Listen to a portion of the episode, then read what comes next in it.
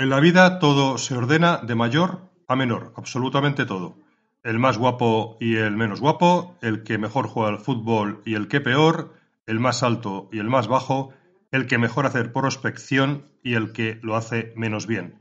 Analizamos en este episodio a los top performers dentro del ámbito de SDRs, de prospección, y sacamos conclusiones. Adelante. En este canal vamos a aprender sobre cómo vender a empresas con estrategia, método, inteligencia y control. Creado y dirigido por David Navas, estás escuchando Yo también vendo empresas. Bienvenidos.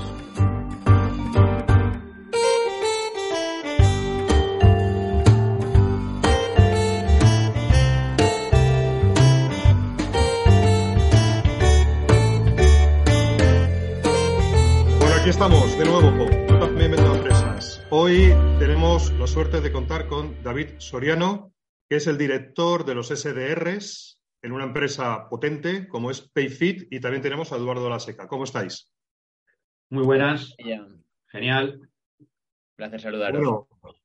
pues aquí estamos. Vamos a ver qué tal nos sale el podcast de hoy. Vamos a hablar con David, que te agradezco que hayas aceptado la invitación, sobre un tema que Mm, bueno, da que pensar, da que reflexionar, que es el hecho de que hay SDRs que despuntan, ¿vale? Top performance. ¿eh? Entonces hay que ver qué podemos sacar de ellos y cómo el resto también puede aprender de ellos, ¿no? Cómo podemos aprovechar su talento. Pero antes, un poco para entrar en contexto, David, Payfit, cuéntanos. Genial, pues nosotros, bueno, somos una, nos definimos a nosotros mismos como una asesoría laboral digital. Eh, donde aunamos pues, lo mejor de, la asesoría, en el sentido de la cercanía con el cliente y la disposición de un asesor para que la gente pueda llevar su gestión laboral de la mejor manera, y lo mejor del software, en el sentido que pues todo lo que tiene que ver con el eh, control de la nómina, eh, el hecho de no tener errores en la nómina, em, la automatización de procesos, todo eso lo, se lo proporcionamos a nuestros clientes a través de un software donde, bueno, pues gracias a la automatización que, tenemos pueden, pueden gestionar las nóminas de una manera mucho más sencilla y eficiente. Eso es, eso es lo que hacemos. Vuestro fuerte, David, es el tema payroll, ¿no? La nómina. Aunque hacéis cosas también vinculadas a recursos humanos. Pero entiendo que el core, el core vuestro es este, ¿no? Nuestro core es payroll, nuestro core es nóminas, es donde somos expertos y luego, por supuesto, tenemos otros módulos complementarios de gestión de vacaciones, de gastos, de fichaje, etcétera. ¿De dónde es Payfit, de la matriz? Háblanos un poco, no sé, dimensiones del equipo, mm, trayectoria, por, entender un poco mejor la audiencia. Sí, Payfit es, una empresa francesa que, que lleva ya siete años en el mercado y es un unicornio. Entonces está presente en varios países de Europa. En España desde hace unos cinco años, más o menos. Y este es un poco el recorrido que, tenemos hasta ahora. Obviamente en España no somos tan grandes como, como en Payfit, porque en España hay alrededor de unos 100 empleados y a nivel global Payfit tiene unos 1.000 empleados. No está mal, no está mal. Y a nivel de lo que nos interesa en este podcast, que es el equipo de ventas y de, prospección outbound, ¿cómo estáis organizados? ¿Cuántos sois? Genial, pues bueno, os he dicho que Payfit tenía unos 100 empleados y eh, la máquina de ventas es la que más peso ocupa dentro de estos 100 empleados porque actualmente hay unos 30 SDRs dentro de, dentro de la empresa que prospectan y trabajan todo el mercado español. Nosotros no trabajamos en, en otros mercados. Entonces tenemos eh, digamos, un target muy grandes porque vamos a, pymes de entre eh, 1 y 200 empleados, 300 empleados. Entonces, claro, hay más de un millón de empresas que son nuestro target en España y por eso nos podemos permitir este músculo comercial tan, tan grande. Y estamos organizados por, por equipos. Eh, no por una cuestión de que haya un equipo que haga una cosa diferente al otro, sino por una cuestión de, de que cada equipo tiene un responsable, tiene un manager, eh, para que pueda, digamos, ese acompañamiento sea mucho más cercano. Sería imposible que por mi parte pudiera hacer un buen acompañamiento a estos 30 SDRs. No tendrían todos una buena performance, que es de lo que hoy día vamos a hablar. No tendrías vida. tampoco. tendría vida, claro. ¿Y qué ratio, y qué ratio de, de accounts tenéis en función de esos 30 SDRs? Pues un ratio de 3 a 1. Un ratio de 3 a 1. Sí. Ok. No sé si nos puedes compartir algunas cifras de performance, de pues, cuántas demos más o menos se cierran en promedio al mes por SDR, el tema de contactabilidad, esa contactabilidad, temas de no-show, temas de luego, ¿sabes? Ese tipo de cosas que los que escuchan este podcast siempre les gusta un poco oír, pues, por establecer comparaciones, ¿no? Oye, pues yo tengo más o yo tengo menos, o, ¿no? Así, grosso modo, ¿no? Las métricas fundamentales. Nuestro, nuestro objetivo de demos eh, cambia un poco en función de los meses, porque por lo menos en, diciembre pues no pedimos el mismo objetivo que, en enero, entonces es un poco estacional y cada mes lo vamos cambiando. Mm, pero oscila siempre entre las 9 y 11 demos, más o menos. Mm, luego el porcentaje de no-shows eh, es alto, es más alto de lo que a mí me gustaría. Nosotros ahora mismo tenemos una métrica que, bueno, seguimos dos métricas, ¿no? Una es eh, una vez que el SDR agenda un meeting. Una es los no-shows y otra es un, lo que llamamos un no-deal value, que es cuando el AE... Perdona, no he entendido la última. No-deal value. No-deal value. Es cuando el AE, a la hora de hacer la oportunidad, detecta que no hay una oportunidad como tal. Descualifica, ¿no? No cualifica, efectivamente. Tenemos unos criterios de cualificación, que podemos hablar de ellos si queréis, eh, y el considera que no, lo, que, no lo, que no los tiene. Entonces, nosotros, entre no usos y no deal values, estamos hablando que tenemos alrededor de un 25% entre ambos eh, eh, mensualmente. Y, y, obviamente es una de las cosas que, que queremos trabajar, pero el hecho de trabajar precisamente con, con, pymes, obviamente hay muchas que, sí que tienen una intención muy clara de digitalizarse y, entienden muy bien el valor, pero otras muchas que, a lo mejor tienen menos empleados y tampoco tienen un pain muy claro.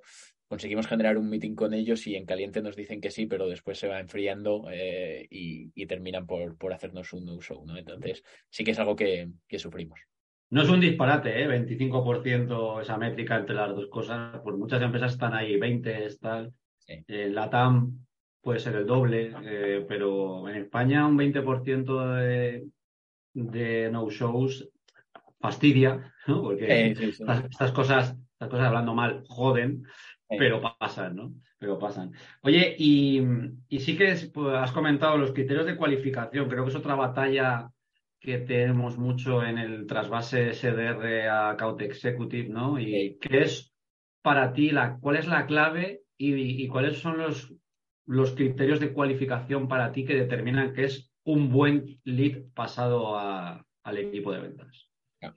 Para mí, dentro de, de, todo, tiene que estar en el target market eh, que nosotros definamos. Es decir, por ejemplo, nosotros no trabajamos con empresas de construcción. Pues no puedes pasar una empresa de construcción, eso de primeras. Tiene que ser con un buyer persona que tenga peso dentro del poder de, dentro, dentro del proceso de decisión. Nosotros eh, principalmente trabajamos con HR Manager, Head of People, aunque el que más nos interesa, por supuesto, es el, el, CEO, que es el, decisor final siempre. Em, y luego que tenga al menos un pain que tenga al menos un pain y que la E consiga establecer un siguiente step con esa cuenta en los próximos tres meses. Pero esa última métrica que has comentado depende más del account que del SDR. Efectivamente, y esto es una cosa que a nosotros eh, genera fricción, la verdad, em, entre SDRs y AES, pero los top SDRs y los top AES eh, se entienden bastante bien eh, a la hora de hablar de, esta cuestión. Las fricciones suelen ser más cuando eh, el SDR que quiere rescatar su parte del bonus le recrimina a la E que podría haber apretado más o el AE le recrimina al SDR que ahí no había absolutamente nada que hacer, que no, había, no tenía ninguna intención de cambio. Yo, entiendo, yo entiendo que se pida en esa última métrica, oye, que haya un pain más o menos detectado, porque eso sí puede ser algo a cargarle a las espaldas, a, las espaldas al SDR. Pero que luego haya una acción posterior, yo creo que eso es claramente un tema del account executive, ¿no? Es decir, habiendo un el que tú consigas o no consigas echarlo para adelante, ya es cosa tuya. Sí y no, es decir, si yo tengo claramente, mm, te pongo un ejemplo, yo tengo un pain, pero tengo permanencia con mi actual proveedor dentro de seis meses. Ok, bien visto. ¿Eso es una oportunidad o no es una oportunidad? Porque claro, el AE, por mucho que quiera, está un poco limitado. Sí, totalmente. Un poco limitado. Oye, una, cosa que no hemos, una cosa que no hemos hablado, David, es vosotros eh, del equipo de SDR en PayFit hace outbound puro o hacéis también inbound? ¿Qué, tipo de, de, prospección realizáis? Hacemos outbound. El inbound que tenemos es muy residual. De los 30 SDRs hay una persona que hace inbound. Es decir, el 95% de las oportunidades que los AES tienen en su pipeline provienen del, del outbound. Vamos, que sois outbounders total. Oye, pero me llama la atención. ¿Qué pasa? ¿Que no, no se da peso a marketing para la generación de leads o no se cree en ello o, qué pasa? ¿O que no funciona o...? Se cree, funciona, se da, eh, pero aún así, digamos que nuestro equipo por cómo está compuesto, principalmente trabaja, trabaja, con, trabaja con, con Outbound. Ojalá pudiéramos dedicar eh, más SDRs a, llevar el inbound, pero la realidad es que a día de hoy, em, con un SDR, ya, ya estamos gestionando bien el inbound. La, la, realidad también es que el mercado que, que trabaja Payfit ¿no? ahora mismo pues, está hipercompetido. ¿no? El, el tema de soluciones de recursos humanos, me imagino que para generar inbound, ya sea orgánico, ya sea SEM, debe de ser bastante complicado, ¿no? Porque es que cada vez hay más aplicaciones. Eh, algunos los hemos tenido aquí en, el podcast, ¿no? De estáis luchando un montón, ¿no? Para generar atención a este perfil de pyme con soluciones de mm. recursos humanos, ¿no? Claro. Sí, y, sobre todo que nosotros tenemos una particularidad, hay que hay determinados sectores a los que todavía, pues por, la idiosincrasia. De ser una startup, todavía no, no vamos o no trabajamos con ellos. Por ejemplo, os decía antes construcción. Claro, ya es un sector importante dentro de, España. Mm, tampoco nos interesa que, que, nos, que entren empresas de construcción en el inbound. Entonces, nosotros creemos que donde mejor acertamos con el, con el outbound, o sea, perdón, donde mejor acertamos con el tipo de cliente al que nosotros queremos contactar, es con el outbound, que es donde somos buenos y, donde nosotros vamos a por los clientes que queremos. Sí. Oye, y, una cosa que te quería preguntar, que se lo pregunto a varias personas que vienen por el podcast, en el tema de especialización, ¿no? Que yo soy un firme creyente en, los, en la especialización por verticales, ¿no? Mucha gente que ve esta especialización idónea en el mundo de los key accounts, en el mundo de los account executives, etcétera, pero no tanto en el, en el mundo de SDR, ¿no? Y yo particularmente le veo muchas ventajas. ¿Cómo es, ¿Cuál es tu visión de esto o cómo lo tenéis en, en, PayFit? ¿Los SDRs atacan cualquier tipo de cuenta dentro del tamaño o de los target markets que habéis definido? ¿O están incluso, cómo ves tú el tema de especializarles en eh, servicios financieros? Me lo invento, ¿eh? Servicios financieros, eh, construcción, si fuera, seguros. ¿Cómo ves esto? Mm, yo es algo que he pensado mucho, ¿no? el especializarlos por verticales y el especializarlos por zonas geográficas. ¿Por qué no lo hemos hecho? Porque mm, creíamos que iba a generar bastante fricción dentro de la organización, es decir, para nosotros claramente las conversiones que tenemos en determinados target markets versus las que tenemos en otro son claramente diferenciales. Eh, hay, mucha diferencia. Eh, entonces, claro, ya tendríamos que cambiar los objetivos, tendríamos que ponerles diferentes objetivos. Al final, eh, una persona por el 100% de su objetivo, que a lo mejor serían 7 demos, versus otra persona por el 100% de su objetivo, que serían 11 demos, va a cobrar la misma cantidad de dinero y eso lo podrían ver como algo em, que no es muy justo. Entonces, al final nunca nos hemos, nunca nos hemos decidido, también por una cuestión de, em, de CRM, la realidad que tenemos muchas cuentas todavía que no tenemos muy bien tagueadas por industria y esto tampoco, eh, digamos, nos, nos, ha facilitado el tomar la decisión de no hacerlo. Pero me encantaría tener tu opinión, Eduardo, ¿por qué crees que, por qué crees que sí? No, yo, yo, yo que, lo que opino es que uno de los principales problemas por los que no se generan más meetings o más demos no es por, por falta, creo, de entender los pains, ¿no? Y de que el cliente realmente es el resorte. Y cuando, salvo que tengas una solución que tiene una funcionalidad muy clara y, ya está, y es transversal, cuando tienes una solución que tiene varios módulos, funcionalidades, ¿no? Vas a resolver distintos pains y probablemente, y esta es mi opinión, eh, el del nicho o el vertical A eh, le resuenan más ciertos pains que al del vertical B y al del vertical C. O sea, simplemente lo digo no como una como una medida de organizar al equipo de SDRs, que me encanta organizar, no, lo digo por productividad, que cuando un tipo su pitch y sus preguntas y cuando prospecta tiene muy claro que en banca esto es lo que funciona o en retail o en no sé qué, lo escalas. A esto me refiero. Sí, sí, estoy de acuerdo. En, nuestra solución no es tan concretamente así, porque sí que es más transversal, eh, pero por ejemplo estoy de acuerdo de cara a hacer referrals, eh, que en tu pitch puedas hablar de las diferentes empresas con las que trabajas, eso sí que lo veo muy potente. Claro, yo también veo que hay sectores donde puede haber cosas muy diferenciadoras, pues a lo mejor, imagínate en tema de sanidad, ¿no? donde hay mucho tema de, gestión de turnos y de publicidad y de intercambio de turnos o en hostelería. Pero bueno, es verdad que lo que dice Eduardo es tender hacia la, mayor eficiencia final en la conversión a ventas.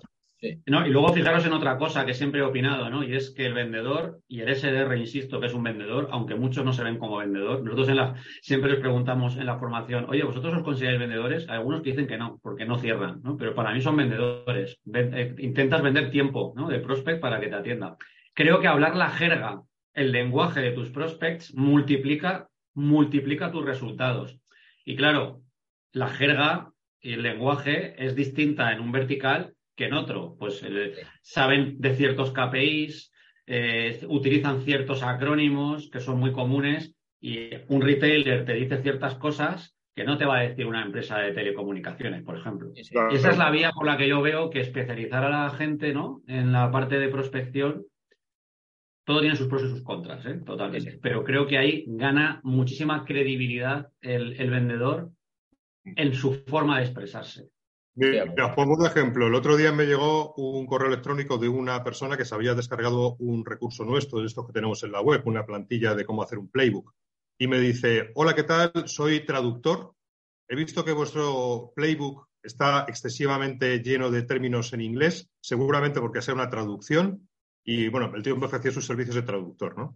Yo le dije, no, no, no. Le, le respondí amablemente, le dije, no, no, no, es que esto está hecho a posta. Es que nosotros utilizamos una serie de jergas o de términos en inglés, outbound, AE, SDR, porque mayoritariamente nuestro potencial cliente ideal idóneo es una empresa SaaS que el, que vea este tipo de terminología, que es la que él utiliza, ya, ya, genera una confianza. Es verdad que nos estamos perdiendo a otros que posiblemente no nos entiendan, pero es que nosotros vendemos fundamentalmente a empresas como, pues eso, a empresas SaaS, startups, startups, ya está.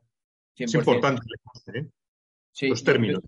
Yo, una de las cosas que, que más me piden los SDRs ¿no? es formación de producto, formación de producto, quiero entenderlo bien. Y, y yo creo, lo que yo les intento trasladar es que la información de producto, obviamente, cuanto mejor conozcan su producto, más se van a poder posicionar como expertos y más van a poder asesorar y, y, hacer de, de consultores, pero lo que se tienen que obsesionar es con conocer a su buyer persona, es en conocer cuáles son sus paces, es en conocer cómo nos trabajan. Es mucho más importante que el producto que vendes. Le has dado, pero en el clavo con lo que pensamos. O sea, conocer el buyer persona para mí es lo que determina los resultados hoy, no el producto. Es más, te lanzo una pregunta. ¿Un SDR debería de hablar de producto? Yo creo que no. Yo creo que debería de hablar lo, de aquello que el producto resuelve, pero no del producto en sí. Exacto. Estamos de hecho, nosotros, fíjate, en, el curso que tenemos, que ahora mismo está enfocado a ejecución de la prospección, es decir, la, ejecución, el día a día del, SDR, hemos añadido, porque tenemos también un curso más de estrategia, pero hemos añadido en el curso de, ejecución, hemos añadido un módulo de Bayer Persona y Pains. Claro. Es que si no, eh, en una situación ideal es verdad que eso le tiene que venir dado al, SDR. Pero el SDR tiene también que interiorizarlo y comprenderlo, ¿no? Porque si no. Claro. Ah, vamos, que creo que un SDR de PayFit va a aprender más un día con uno de recursos humanos que un día haciendo demos. Lo tengo clarísimo. Absolutamente. Yo les invito a, que intercambien mucho con, con, las personas que trabajan dentro del Departamento de Recursos Humanos, a que intercambien mucho sobre el tipo de correo que recibe nuestro country manager, de qué le impacta, qué no le impacta, qué le invita a responder, qué no le invita a responder. Eh, yo les invito mucho a que intercambien este tipo de, de, opiniones y que, y que, tengan una comunicación muy fluida. En ese cómo hablan, cómo se expresan, qué, les duele, cómo es su día a día. Es que esas cosas solo se valoran a veces de, no, esto es importante, pero para los que cierran la venta. Que no, señor, esto es importante hasta para prospectar. Cuanto más le conozcas, más vas a tocar los puntos y le vas a dirigir las palabras en los lugares que, ¡pum!, resuenan. Oye, si nos metemos en la esquina de lo que íbamos a hablar. Sí. Dale, dale.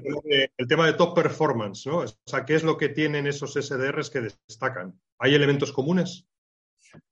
Para mí sí. Y bueno, me imagino que para vosotros también. Ahora podremos debatir largo y tendido sobre esto. Y, yo los diferencio sobre todo en soft skills y, hard skills, ¿no? Es uno de estos anglicismos que, como decías tú, David, eh, también entendemos los que trabajamos en SAS. Eh, soft skills, mm, para mí, la mentalidad que tengan, la mentalidad que yo veo que ellos tienen, o sea, que los top performers del equipo de Payfit tienen es, pase lo que pase, voy a estar bien. Tienen una mentalidad, tienen una mentalidad fuerte. No se dicen a sí mismos cosas como, esto es muy difícil, eh, estoy ya cansado de hacer llamadas ese tipo de vocabulario no entra en esa cabeza, no entran en sus cabezas, no tienen ese tipo de conversaciones con ellos mismos. Eh, tienen mucha energía, eh, llenan la sala, la inundan de energía. Cuando hablan contigo te hacen sentir el más importante. Son líderes, son capaces de, llevar el control de la conversación, de proponer mejoras, de, mejor, de proponer mejores opciones en base, a lo conversado. son disciplinados, ¿no? Cuando te falta la motivación, y esto es algo que falla a muchos SDRs en un corto periodo de tiempo, la motivación te va a fallar, lo que te queda es la disciplina para saber que tienes que, sacar tu trabajo adelante. Entonces, esto es una serie de soft skills que desde mi punto de vista hacen que los SDRs estén en otro nivel, sean top performers. Y luego hay una serie de hard skills que, que también son muy importantes y que si queréis también comentamos. Por ejemplo, vamos a soltarlas todas y luego, si os parece, ¿no? Metemos la lupa. Y en hard skills, ¿qué ves tú que es el diferenciador? Vale. Para mí, y lo comentabais vosotros muy bien, hacen una excelente prospección. Conocen muy bien al buyer persona y conocen muy bien los pains del mismo. ¿Vale? Después, hacen muy buenas preguntas de pain. Hacen muy, muy buenas preguntas para sacar ese pain, para, para, para entenderlo.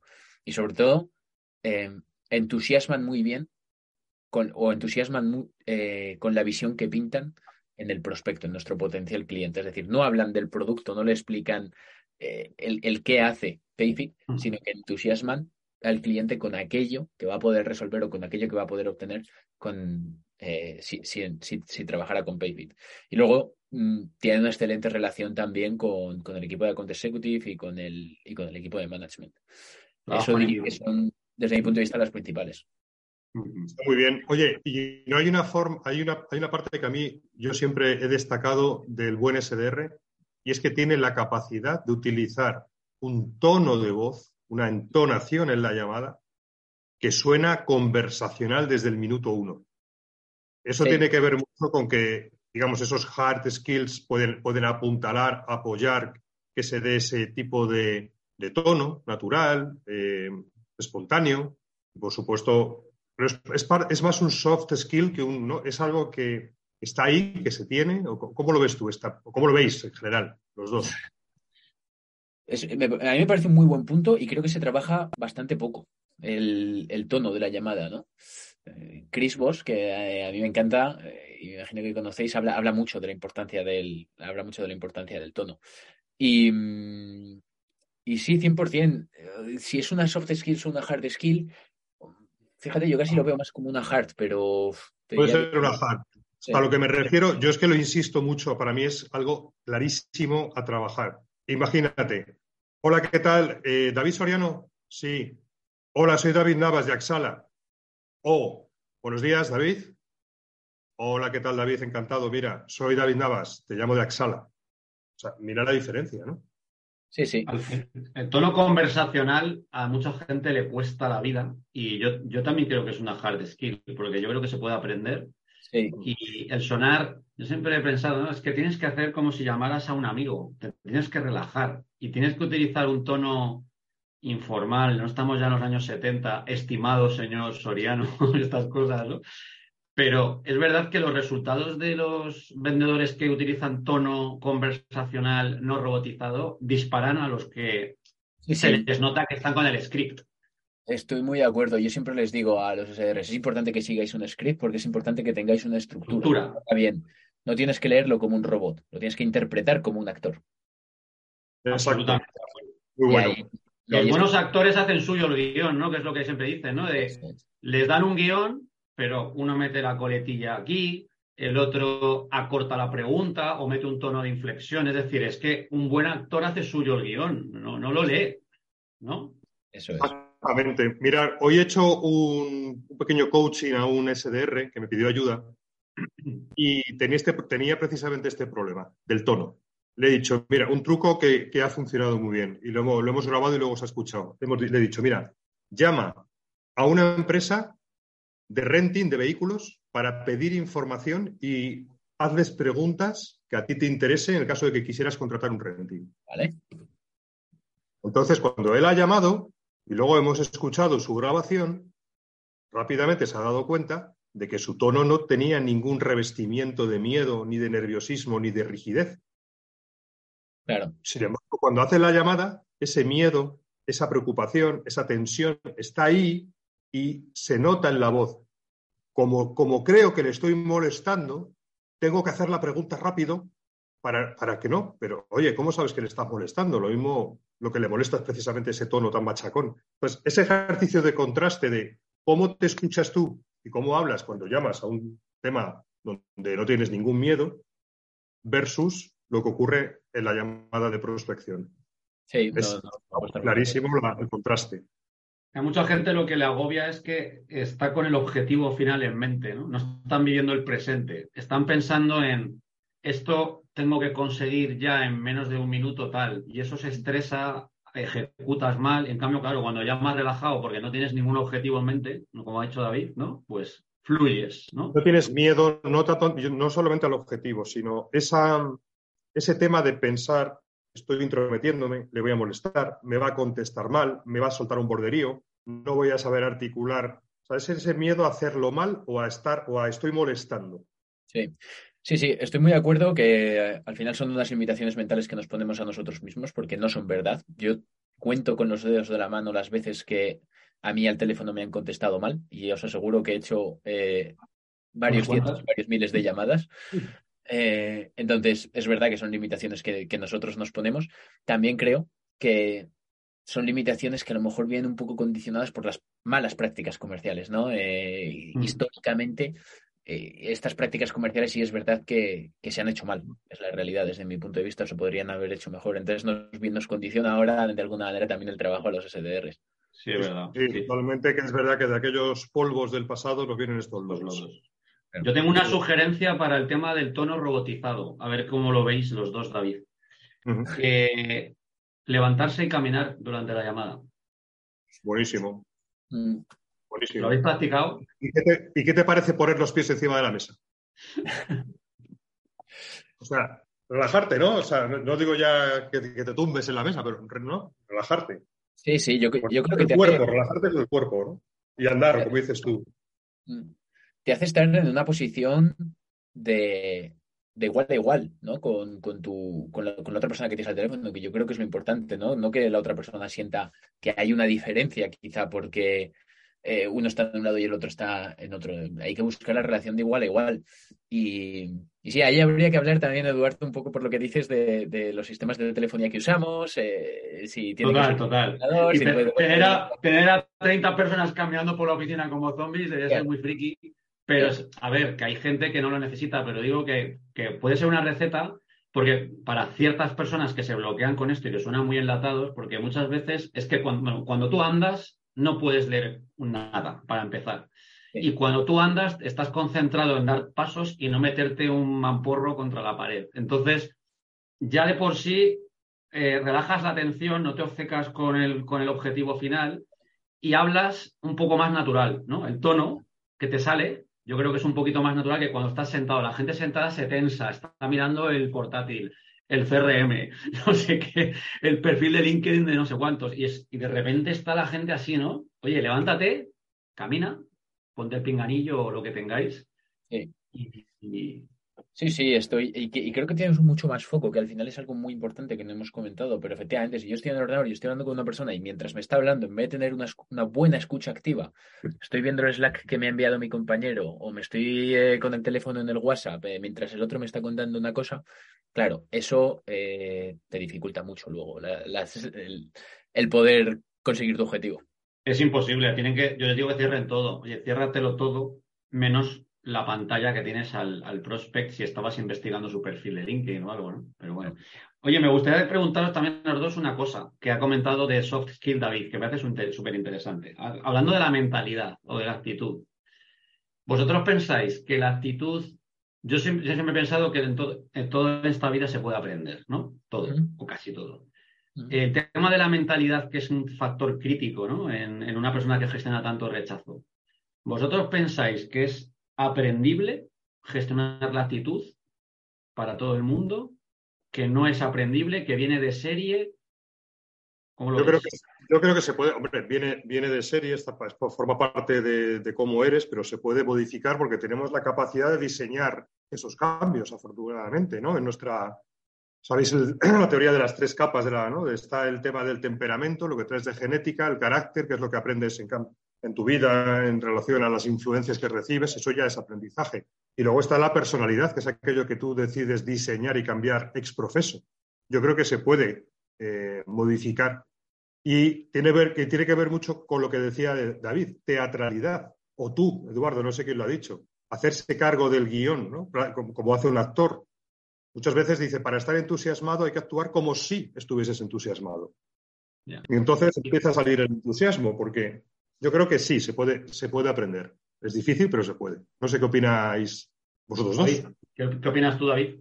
Yo opino muy similar a, ti, David. Eh, me suena esto un poco repetitivo. Pero sí, mm, yo considero que hay un punto que es el, autoestima, que al final eso es lo que decía de la mentalidad de pase lo que pase, voy a estar bien. Y, eso creo que hay que trabajarlo mucho y, y, es difícil.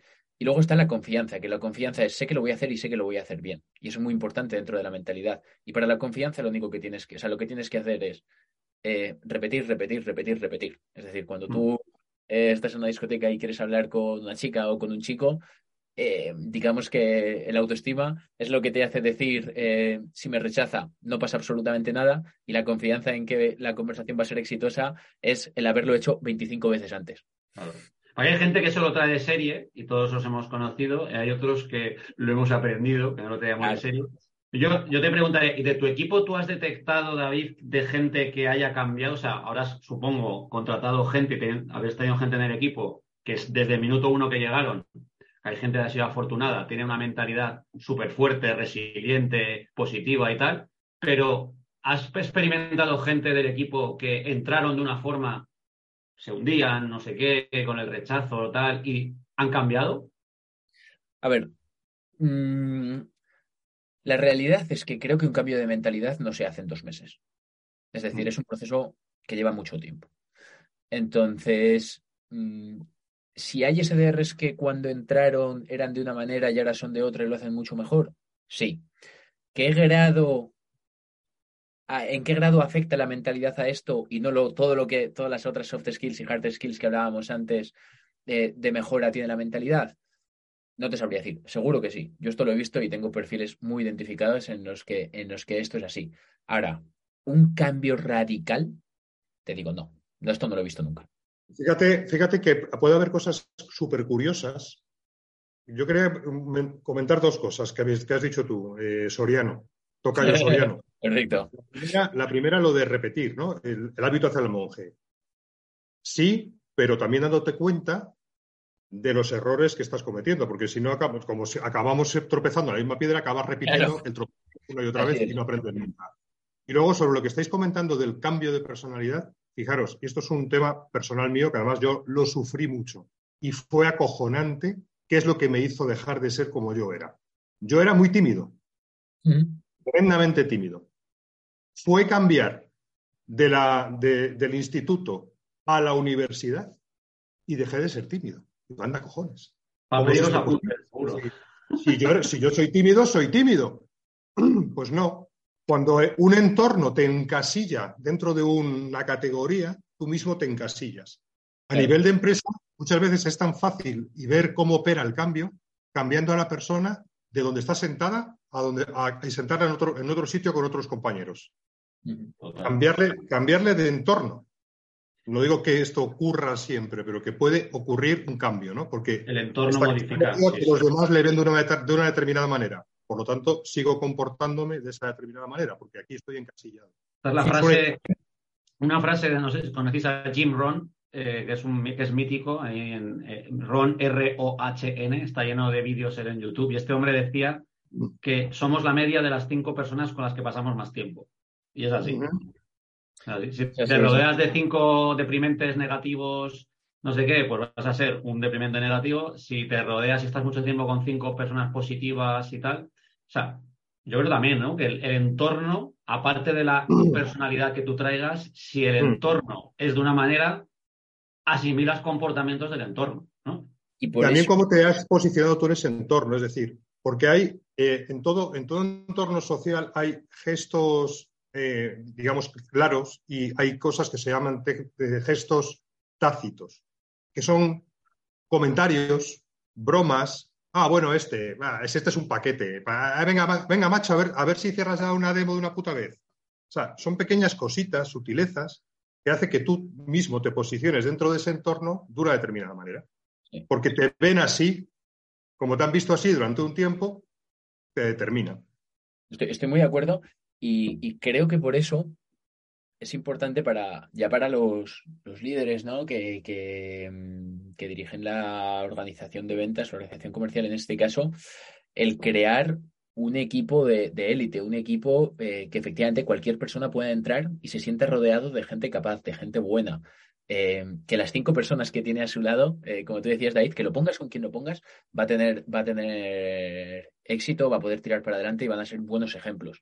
Porque en el momento en el que uno empieza a no comportarse de esa manera, a no tener esa, e, esas ganas, esa actitud, esa mentalidad, en el que empieza a dejar de hacer las cosas como se deben hacer o como él sabe que o ellas saben que lo, que lo deben hacer, las organizaciones al final se minoran por abajo. Eh, tú llegas y tú vas a decir, bueno, eh, si este es el que peor lo hace y no pasa nada, pues yo con que esté ahí ya está bien. No llegas y dices, vale, ¿quién es el mejor?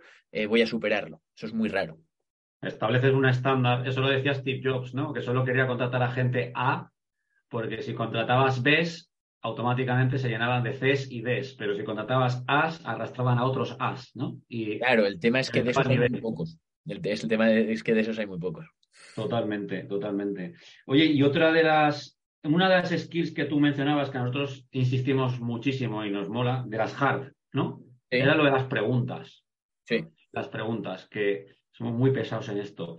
Y a veces tenemos incluso debates internos, ¿no? Porque las preguntas a mí me parece una skill, saber hacer buenas preguntas, una habilidad fundamental del proceso de ventas. Muy importantes para un account executive, pero muy importantes para el discovery, la demo, etcétera. Pero a veces en el SDR tenemos este debate interno de hasta qué punto un SDR puede, tiene margen, ¿no? Cuando está el teléfono, de hacer preguntas. Hasta qué punto le dan cuarterillo, ¿no? Eh, alguien que no se esperaba la, la llamada, la prospección, para responder preguntas. Y a la vez, como tú has dicho, es que es una habilidad clave para destapar un pain, ¿no? ¿Cómo lo ves tú esto? ¿Cómo lo gestionáis? A ver, que, sea difícil no significa que no sea bueno. Eso es lo primero. Mm.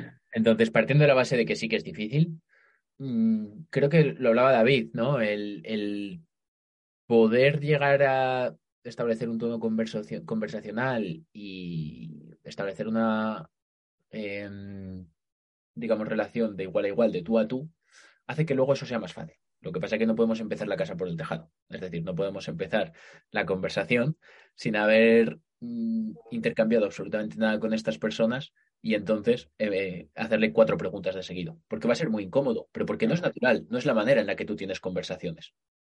Primero te presentas, eh, ¿qué tal? Podemos hablar. Y entonces ya es cuando creas el ambiente para hacer esas preguntas. Entonces, creo que consiste en hacer el trabajo previo bien para que después, naturalmente, se pueda eh, o te lleve a esta fase en la que sientes esta libertad o la persona va a tener menos fricción en que le hagas preguntas. Claro, y la forma de hacer la pregunta, ¿no? Muchas veces la forma. hay gente que son interrogadores, ¿no? Eh, claro. Parece FBI. Claro. Y hay gente que lo dice con una naturalidad y un tono que la pregunta no es inquisitoria, ¿no? También. Es el tono de la pregunta, efectivamente. A mí me gusta mucho como apertura de llamada empezar con una pregunta. O sea, te presentas brevemente, hola, mira, ¿qué tal? Soy David, te llamo de tal empresa. Mira, estoy trabajando con profesionales como tú en este tipo de ámbitos. Me gustaría preguntarte, oye, este tipo de asuntos, ¿cómo estáis resolviendo tal tema? Te callas. Entras con una pregunta, que va un pain. Lo que pasa es que hay que tener los, dos o tres pains más frecuentes, porque tampoco puedes tener una lista como pueden tener un account executive donde tienen más power questions de diferentes contextos. Aquí hay que elegir cuáles son los pains más frecuentes y tener dos o tres preguntitas a esos, a esas, ¿no? a esos darditos que vas a soltar.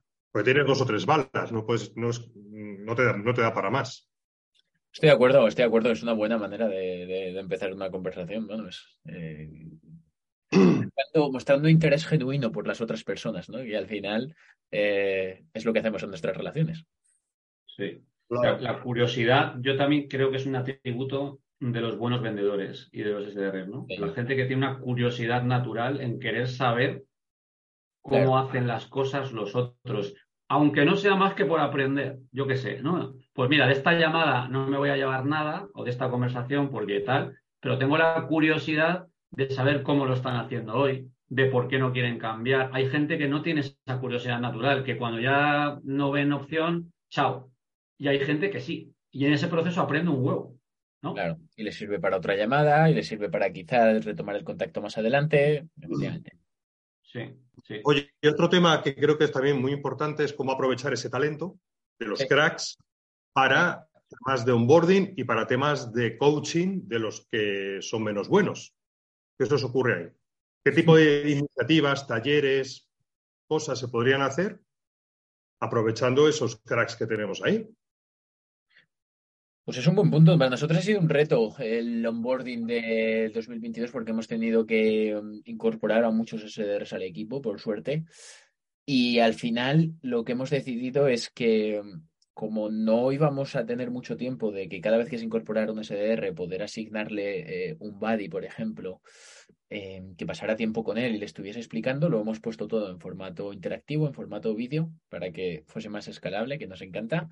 Y al final eh, no lo he hecho yo, o no lo han hecho otros eh, responsables, o no lo han hecho los managers, sino que efectivamente, como bien dices, David, lo han hecho em, las personas que consideramos que son mejores en, aquello que queremos enseñar. Entonces, si queremos enseñar una buena apertura de una llamada, pues te vamos a poner una buena apertura de llamada de, un, crack.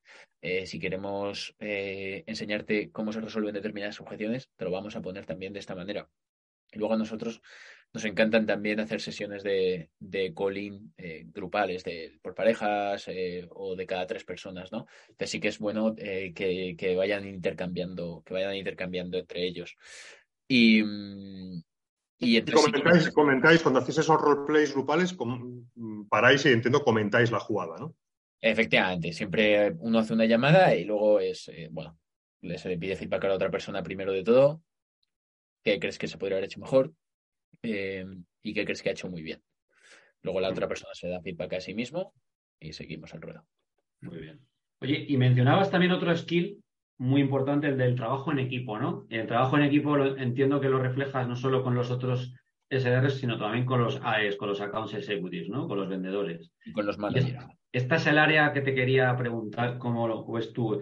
¿Dónde ves tú que los best performers, que estamos hablando, ¿no? Los que lo hacen mejor, en, qué, ¿en qué comportamientos concretos o qué ejemplos concretos ves tú que hacen bien, cosas concretas, para trabajar mejor en equipo con su account executive?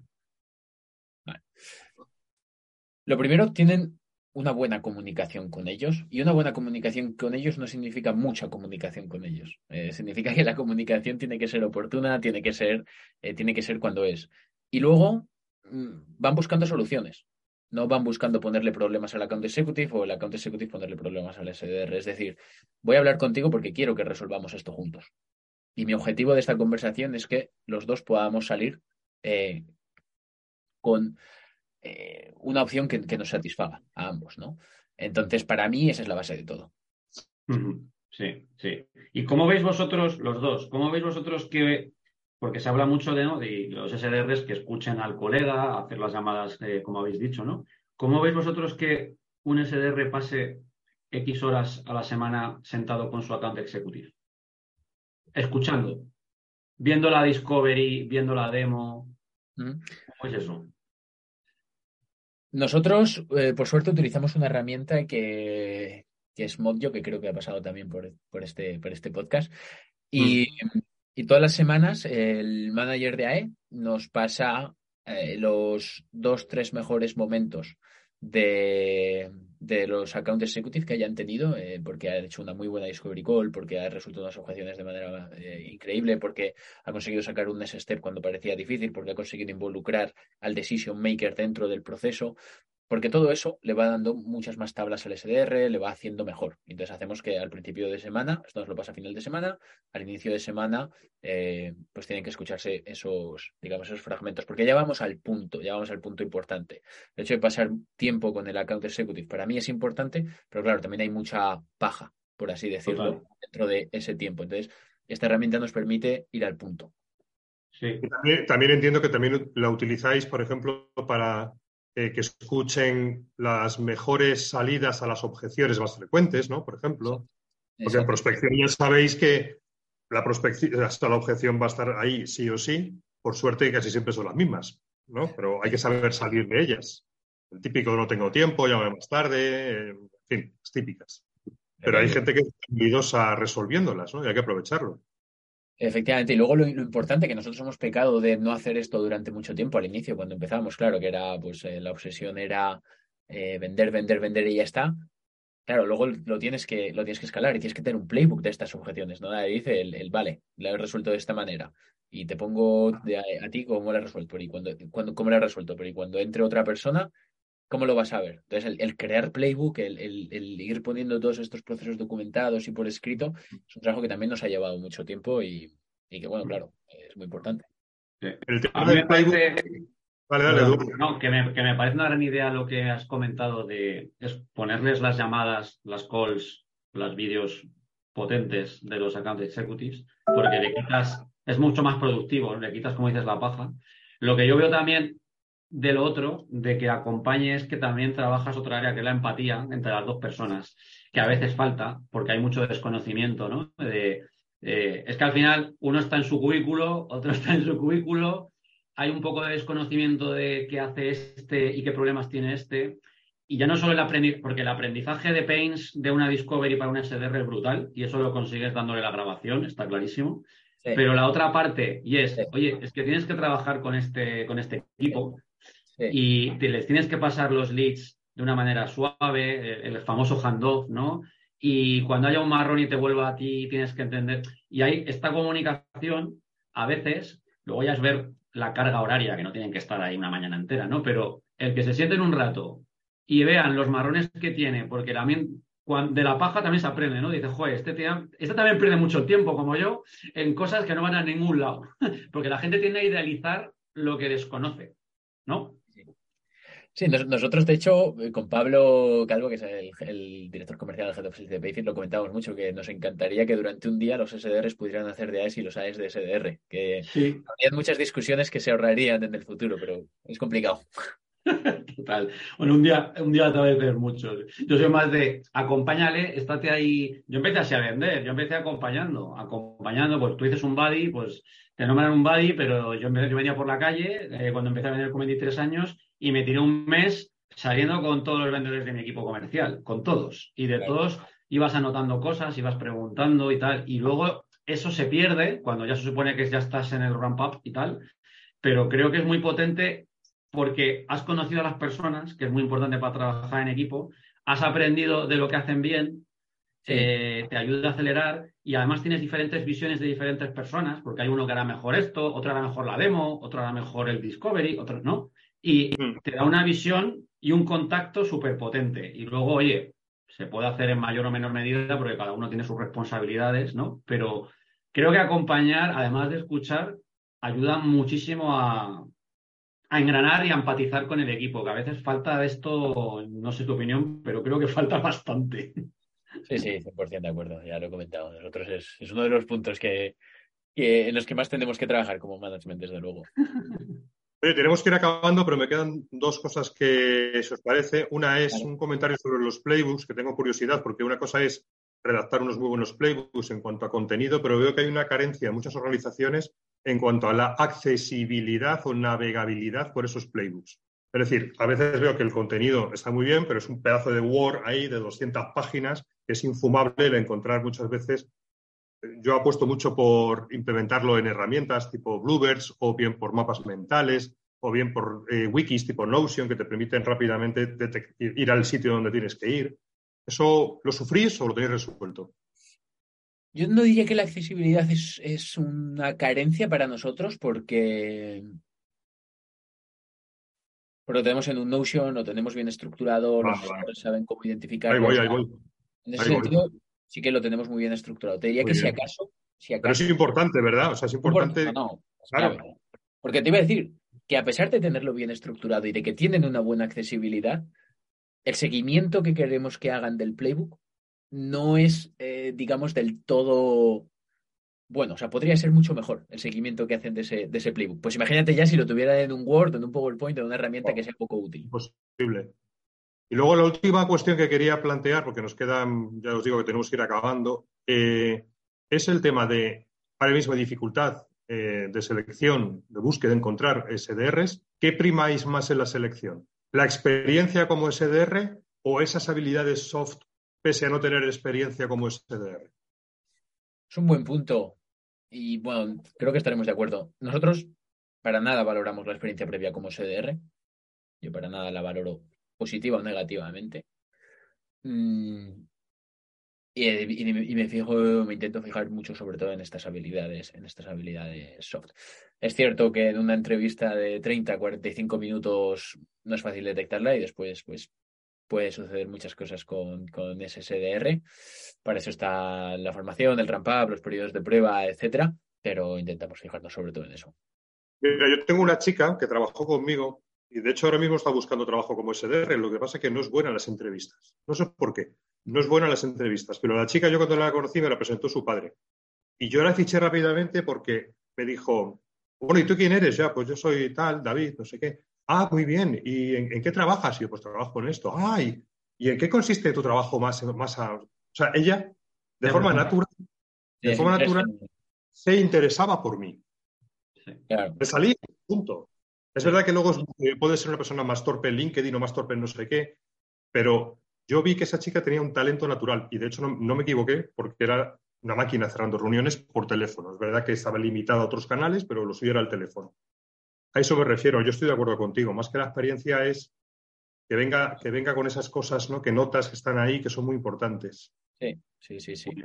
A mí hay un término que me, que me gustó mucho, no sé si conocéis, eh, creo que es la segunda vez que nombro el libro este, el de mm, Mark Roberts, que era el, Chief Revenue Officer de HubSpot, que tiene un libro de Sales Acceleration Formula o algo así, que recomiendo a todo el mundo. no está traducido a español, pero es brutal.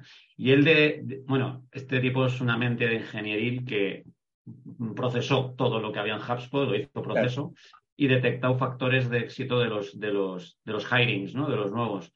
Y una, un atributo que a mí me parece brutal, que, me parece y difícil, pues yo no soy experto psicólogo de recursos humanos, pero es el coachability. Él decía que se habían dado cuenta que, que era un factor, y yo me he dado cuenta contratando vendedores, ¿no? Es que hay gente que puede ser muy buena, que puede hacer preguntas, pero no tiene eh, la suficiente humildad, ¿no? Para ser entrenable y mejorable. Creen que ya lo saben todo. Hay gente que sí que lo tiene y hay gente muy buena que dice, es que quiero ser mejor. Y ellos detectaron que era un patrón repetitivo, ¿no? Gente que tenía un alto grado de coachability. vamos, ¿no? Un poco traducido. ¿Cómo? Gente humilde. Gente entrenable. Entrenable. no hay una palabra, ¿no? Coachability, pero todos lo que sabemos algo de inglés. Y me parece una, palabra que define muy bien el encontrar a alguien que sabes que va a dejar crecer, que, le, le, hagas crecer. ¿no? El que no va a tener un problema en seguir el playbook que le propones, vamos. Exacto. Sí, sabe que no lo sabe todo y que, y que, es, capaz de asimilar información y ejecutarla. A mí eso me parece una skill para un, un trabajo de este tipo brutal. Muy bueno, la verdad que sí. Bueno, vamos a acabar. David, muchas gracias. No sé si se te queda algo en el tintero que quieras comentarnos, aunque yo también te quiero preguntar que nos recomiendes algún libro, algún podcast, algún canal de YouTube que te, guste. vale. En cuanto a libros, os puedo recomendar Gap Selling. Es uno de los que a mí más me ha inspirado, más me ha gustado. Eh, ah, pues yo no lo conocía. ¿Cómo es? CAP. CAP. Ah, Gap. Gap, Selling. Sí. Efectivamente, este es uno de los que a mí más, más me gusta. Em, y, bueno, eso os recomendaría. Luego yo sigo muchos perfiles de, LinkedIn, ¿no? El, el exdirector comercial de, de Gong me parece, me parece muy, un muy buen perfil. Eh, hay diferentes perfiles que, también, que, que, también sigo y es principalmente donde, donde tengo mi, mi formación eh, extra, aparte de lo que, del trabajo que, hago en Payfit, que al final. Además habla mucho de recruiting, este de Gong que dices, que ahora no me sale el nombre, el exdirector. habla mucho de cómo seleccionar talento y tal en, en B2B. Creo que es Chris eh, Orlop, creo que se llama. ¿Cómo? Chris Orlop. Chris Orlop, exacto, este. Muy bueno. Muy bueno. Yo, también. Yo, no le, yo no le tenía ubicado, así que voy a, voy a seguirle, a ver qué tal. Pues oye, muy bien. ¿Y se te queda algo en el tintero, David, que quieras comentar o alguna cuestión? Ha sido un placer, la verdad, un gusto de conversación. Me quedaría hablando con vosotros horas porque es que hay muchos temas que no hemos cubierto, ¿no? Eh, que están ahora también muy de moda, de canales a utilizar, cuáles son mejores, eh, eh, email versus teléfono. Ya haremos otro, no te preocupes. Entonces, claro, si me queda alguna cosa, pues, pues mil cosas, ¿no? Al final estoy, yo creo que en una conversación entre tres personas que nos apasiona, que nos apasiona esto, pues nos podríamos tirar hablando muchísimo. Pero Somos los freaks de esto todos. Exactamente. para el tiempo que hemos estado hablando, eh, creo que ha sido un lujo, creo que hemos cubierto todo y, espero que haya ayudado a la, gente que nos escuche. Fenomenal, pues muchas gracias a ti. Eduardo, ¿algo que quieras concluir? Nada, súper super interesante hablar con David, bueno, con los dos David, Interesante hablar con David Soriano, que a ti te tengo más visto, y tiene un equipazo de SDR, joder, 30 SDRs, mucha tela, y, vendiendo un producto SaaS, pues eh, evidentemente era imprescindible hablar con él y, nos ha transmitido un montón de, cosas, así que fenomenal. Muchas gracias, David. Muchas gracias a vosotros.